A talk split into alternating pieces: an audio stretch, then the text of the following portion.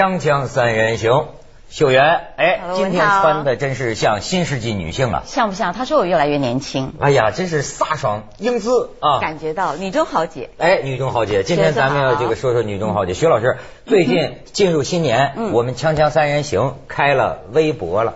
你知道这一开这个微博呀，嗯我就觉出了他的好啊，你知道吗？我就知道那帮坏蛋们他们整天在聊些什么。哎，比方说秀媛，我先给你念一个，嗯我们的锵锵三人行微博里，这个朋友们给我们。新世纪的女性啊，嗯你就是了吗？我是现在，但是要很很多条件的。我给您念念啊，新世纪女性上得了厅堂，下得了厨房，写得了代码，查得出异常，杀得了木马，翻得了围墙，开得起好车，买得起新房，斗得过二奶，打得过流氓。我这不行，我有十项不合格。这个翻墙，我会是不是指翻墙。这个 红网网络里边，这是新时期女性嘛，你得会写程序，会什么弄木马。人人家封锁了你，能够翻过去。哦，翻翻过来黄伟啊，不是红杏出墙，我刚才在想说家一点我不行。般说这里边最关键词儿，这新时期女性的这个标准呢，就打得过二奶，斗得过流氓。这一点我都认输。然后还有一条，我给你讲讲。现在不就是反低俗嘛？嗯到处都都都都反低俗。嗯，台湾那个诗人叫什么来着？余光中吧。余光中曾经写过一首诗，叫什么？小时候乡愁是什么？一湾浅浅的海水。我在这头儿一念的杯一票温温家宝总理引用过。哦，引用过。嗯哎，你看，在我们锵锵三人行的微博上，我们也引用。我们说的是，小时候低俗是一盘小小的磁带，我在这头，丽君在那头。后来呀、低俗是一团窄窄的纸条，我在后头，女生在前头。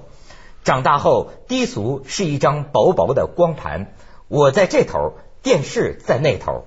而现在，低俗是一条短短的信息，我在里头，警察在外头。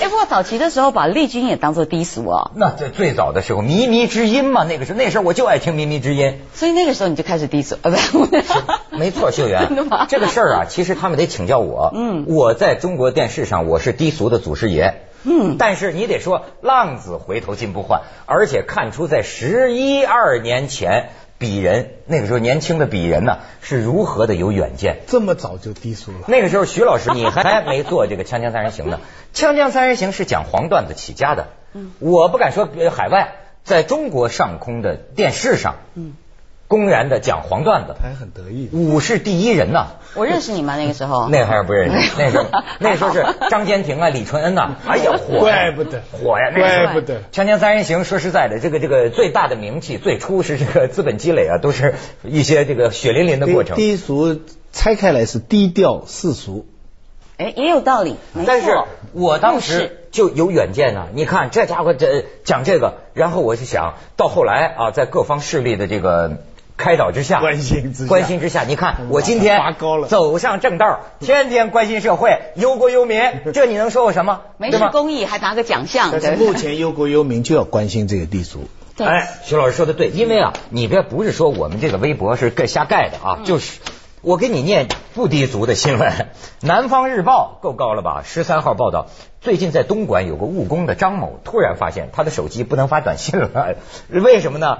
能接电话，但不能接收发短信。嗯通过咨询中国移动客服才知道，说呀，因为你向外边发发黄段子，黄段子被相关系统检测，被关停了短信功能。嗯然后这个话务员在接受记者采访时表示，目前我公司正配合公安部门展开手机违法短信的治理。然后十六号，上海移动也传来消息，媒体报道啊，上海移动说。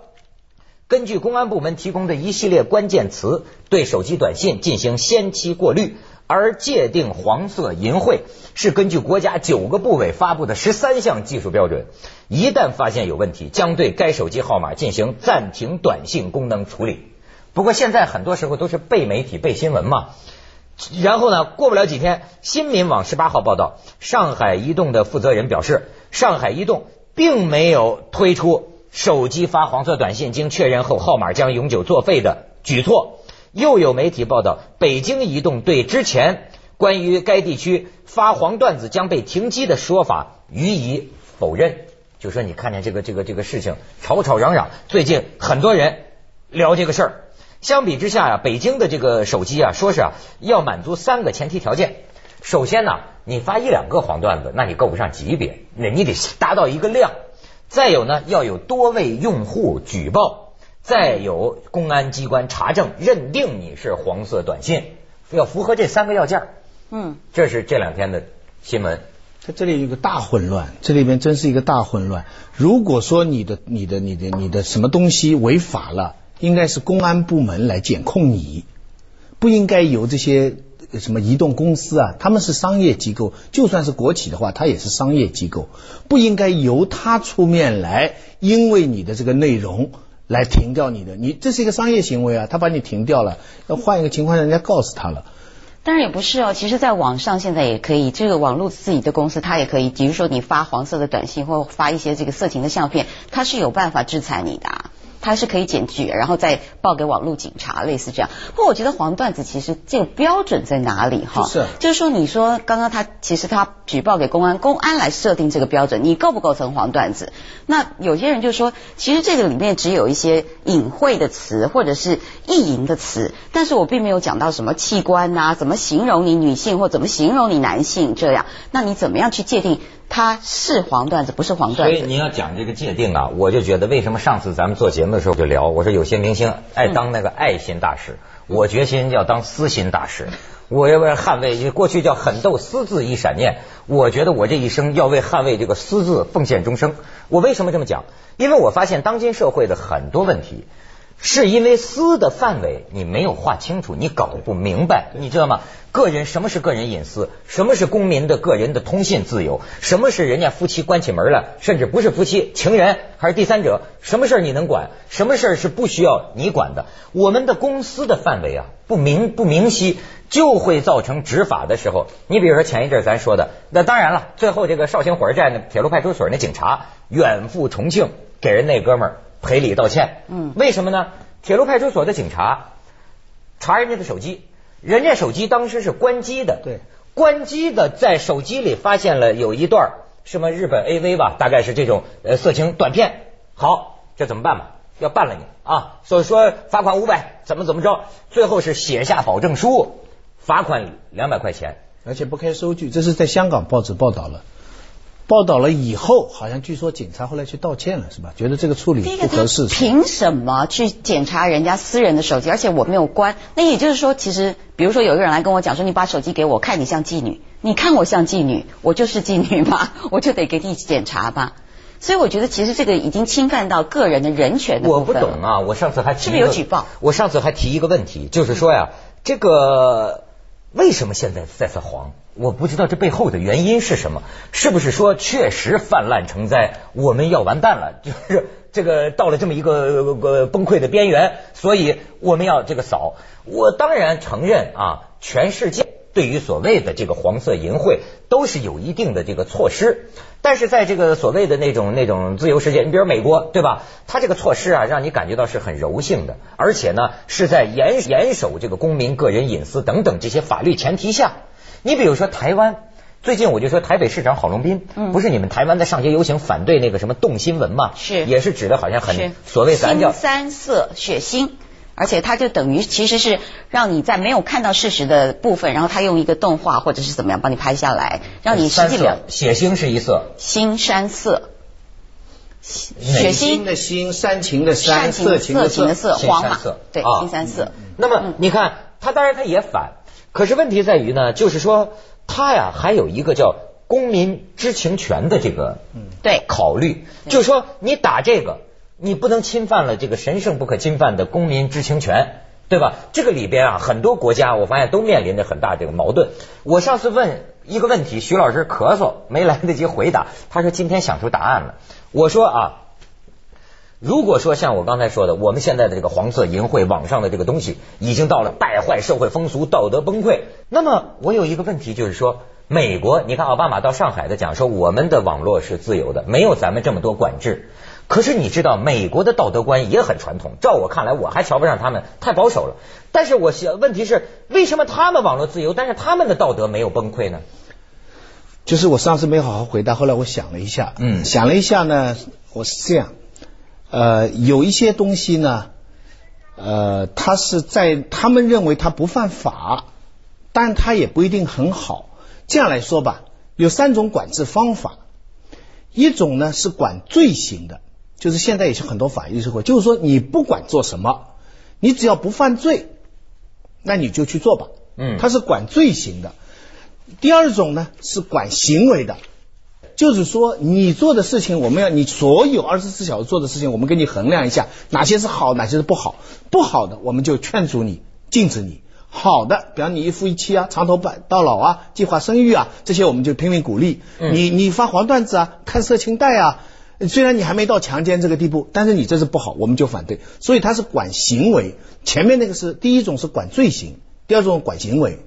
最彻底的一种管呢，就是我们以前讲叫呃集权的那种，就斯大林时代的那种，那是管思想。不要说你做，就哪怕你想，就比方说你一个人想，比方说看色情，就等于是看人家做爱嘛。对，那个时候，你只要跟人家说，你跟旁边的哥们儿说，我想看人家做爱，你就完了，你就被逗死了。你是坏分子，那是管思想。嗯千万别小看这个区别，这根本就是三种政治制度。嗯管思想、管行为跟管罪行，但千万不要误会说管罪行的社会，除了那些罪行以外，其他的事情人都在做，不是？他只是政府不管，但交给谁管呢？交给舆论，交给家庭，交给教会。就是说，他不是政府管。比方说，在政府允许的、法律允许看三级片的、有黄色杂志的，或者说色情片都可以看得到的国家跟地方，不是人人都看，看得难为情的嘛。你你没有人整天一个你一个有身份的人，整天拿着我跟人家在做哎，这这被人瞧不起嘛？那什么东西会被人瞧不起？就是因为有一个社会舆论，然后有一个教会。他把这个管理的功能分开了，嗯而在我们的曾经生活过的那个时代，所有这些教会的、社会舆论的跟政府的功能是混在一起的。啊他所有他有个责任是什么都要替你管的。嗯现在是三种管制方式在中国是重叠混合的，所以就带出来很多这样的问题。文涛其实也讲到说，美国为什么他们不会有这样道德崩溃的这个问题哦？那其实跟东方人比较下，我觉得其实我们一直有一个道德的观念，就是这种事情，性的事情是隐晦的。是不能说的，但是在国外，就是尤其是像欧美这一带的部分，那有的时候甚至就是其实他们就是一个非常开放的态度，觉得其实我只要是跟你单向交往，其实我们两个在公开场合搂搂搂抱抱、亲辣舌这些都不是造成什么问题。但是在中国的社会里面，你会觉得，嗯但是那个是不 OK 的。但是如果你以现在手机发送的这种画面啊，这种中国的这个所谓的开放程度已经远远超过美国了。在美国，你一般的人，你说你会发一个不，他可以看，他可以接受，但他不会做。但是美国人是可以看，可以可以接受，也可以做。正好相反，对对美国人是可以做但不会看。美国女孩子就会跟你说，你你要跟她一起睡觉容易，你要跟她一起看三级片难，她才不会跟你看的。你你说都说不出口，你在美国了解？当然有试过啊，瞎开玩笑的。但是你不可以，你在香港一样啊，你能想象说我们同事之间，你发一个带器官名字的那种很低俗的段子发给朋友，你毁了你自己，没有警察管你。没错，你但是你发出去，你就毁了你自己了。而且啊，你就说我们现在要管，有的人，你像我们这个微博上有人就说了，嗯说整治低俗，先他妈取消天气预报。那小娘们儿当着全国观众张嘴就是阴道多云，阴道多雨。哎，不是，他说的这个当然是夸张，真的夸张山羊警铃整天鸡巴鸡巴的，鸡巴峰会嘛，这不是还有人讲吗？说是呃呃，某人发现可用如下信息测试黄段子屏蔽功能。哪些测试啊？你知道他现在管呢，还是进入了一个新科技的管理方法？就是说，他不是你某种程度上啊，他不是法治，但是呢，你要说他人治呢，也不是，他现在是机制，机制机制，这个机制啊，它有点问题。你设置这个关键词啊，敏感词。敏感词啊，你比如说有人就说了，可用如下信息测试黄段子屏蔽功能。宝鸡巴士公司，宝鸡巴士公司，宝鸡市巴士公司啊，宝鸡巴士公司，江阴道路管理局，江阴毛纺厂，好味道大肉棒骨餐厅，保持党员先进性爱国主义教育小组。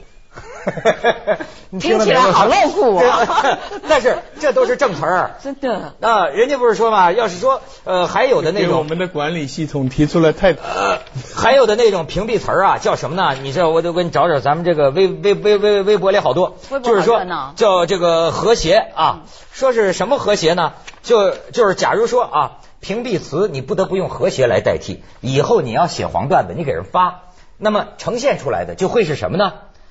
他刚掏出和谐，他就扑了上来，俩人和谐了不到两分钟，他就彻底和谐了。事后他很不满意，握着他的和谐，愤愤地说：“我见的和谐多了，没见过你这么恶心人的和谐。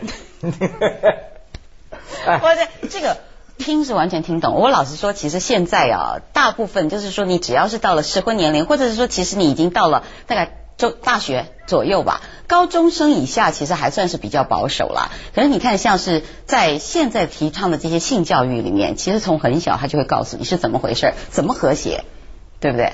怎么和谐？对，就是告诉你怎么，就是健康教育。台湾有一个课叫健康与教育嘛，他告诉你说孩子是打哪儿出来的，怎么健康，怎么和谐嘛。我觉得啊，有些事情咱们要讲科学发展观的话哈，我还缺乏科学见解。比如说，我一直弄不清，你好比说，我觉得我性欲太强了，但是我觉得这到底是自然的呢，还是说我小时候是看了这种黄色淫秽的东西，才使得我这样的呢？这个好像啊。有多种学术界都并存着多种观点，有人认为，就说孩子的初期性教育看这些黄色淫秽的东西，看日本 AV，呃，是确实是对他形成性异常的一个原因。可是好像啊，这没有定论。但是也有人认为，甚至于这个东西是人性的一个正常的、自然的一个宣泄。总之，我就觉得啊，你比如说，我今天我就说，我想当法家。我最近啊，我觉得法律神圣不可侵犯，因为我现在发现道德这事儿啊，不大容易说得清。法家跟法律是两回事，是吗？跟你说，这是我我我明白，我我就是这个 用顾名思义吧，就是我道德的事儿更顾名思义，我崇拜法律。为为为什么？我觉得很多事情啊，你有你的道德，我有我的道德，尤其在咱们这么一个时代演变的过程当中。旧的很多道德呀，或者主流道德受到怀疑，新的秩序还没有建立起来的时候，在这个时候啊，我觉得讲法律比较靠得住。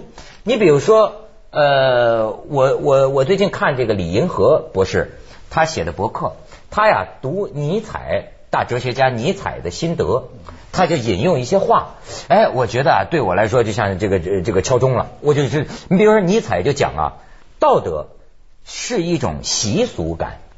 风俗习惯、习俗、约定俗成谓之是习俗感。那么他还有一句名言，尼采说：“道德使使人愚昧。”就说很多时候啊，拿道德来说事儿啊，本质上是一种愚民政策。为什么这么讲呢？比方说，道德是怎么来的？他就说啊，它是前人的经验，前人经验的汇集。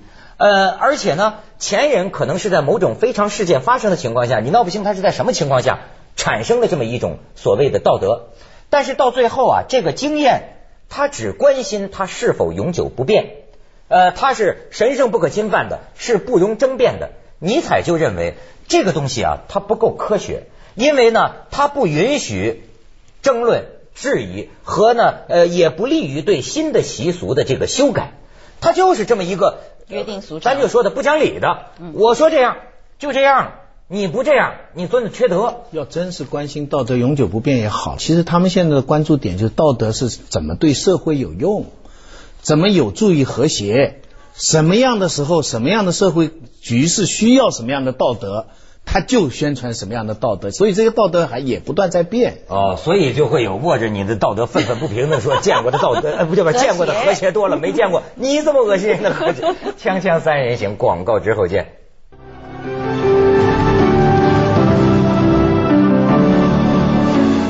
徐老师刚才讲的，就说道德的相对性，这在我们微博段子里都有体现。你看，同样是泡妞啊，泡妞，领导叫失足，富人叫包养，百姓叫嫖娼；同样是出国，领导叫考察，富人叫旅游，百姓叫偷渡；同样是干活，领导叫带头，富人叫创业，百姓叫打工；同样是要求，领导叫意见，富人叫提案，百姓叫牢骚；同样是挖坟，领导叫考古，富人叫探宝，百姓叫盗墓。你看很多事情啊，它都有相对性。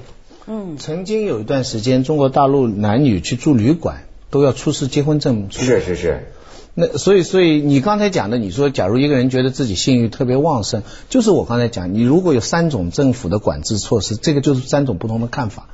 你假如从思想管制的角度来讲，你你革命不想，整天想这个，你不是思想有问题吗？他先从思想上去已经界定了你这是个问题，你这是个错误，你是要改正。第二种的情况下就是看你有没有行为啊。你这行为你还没结婚呢，你怎么可以性欲特别强啊？对不对啊？你这个行为就是错的，你没有拿到社会规范里边，你这个行为就是一个坏的事情，所以他可以来禁止你。所以两个人要结婚证书才能开房间，所以手机上不能有任何的跟性有关的东西。呃，能不能看黄色的东西，都法律到现在还很模糊，就这样。你嗯嗯所以所以就是你讲的这个，其实已经接近于第三种的。就是我只看你是不是伤害别人，比方我们现在讲到这个这个手机流传的哈，仔细想想大概有三种，一种就是很好笑的带性暗示的那些段子，嗯这种其实文学性很强，我觉得他要是凭这个来禁止的话，真是没有太大道理。嗯，第二种我不知道有没有直接以性器官来描写的，我觉得这个不大会流行的。因为这个简单，社会舆论就会抵制。最简单来说，如果有谁发给你，你就你就看不起这个人了。对不对？他本来有可能交朋友，你就当他；如果是公司里的人，你当他，你就看不起他了。所以就像你这个习俗已经把这个东西给压掉了。其实还还有第三种就是，他们说民工现在拿一些露骨的东西传来自慰啊什么的，这个课题就是真的是很麻烦。这个东西到底犯不犯法，伤害不伤害别人，就是这个要真的要值得研究了，就是。嗯。但是我是我的意思是说，其实现在这变成一种交朋友的方式，有的时候他会觉得他跟你很熟，他才是用这个跟你博感情。对对，博感情，但是你来个含蓄的段子行。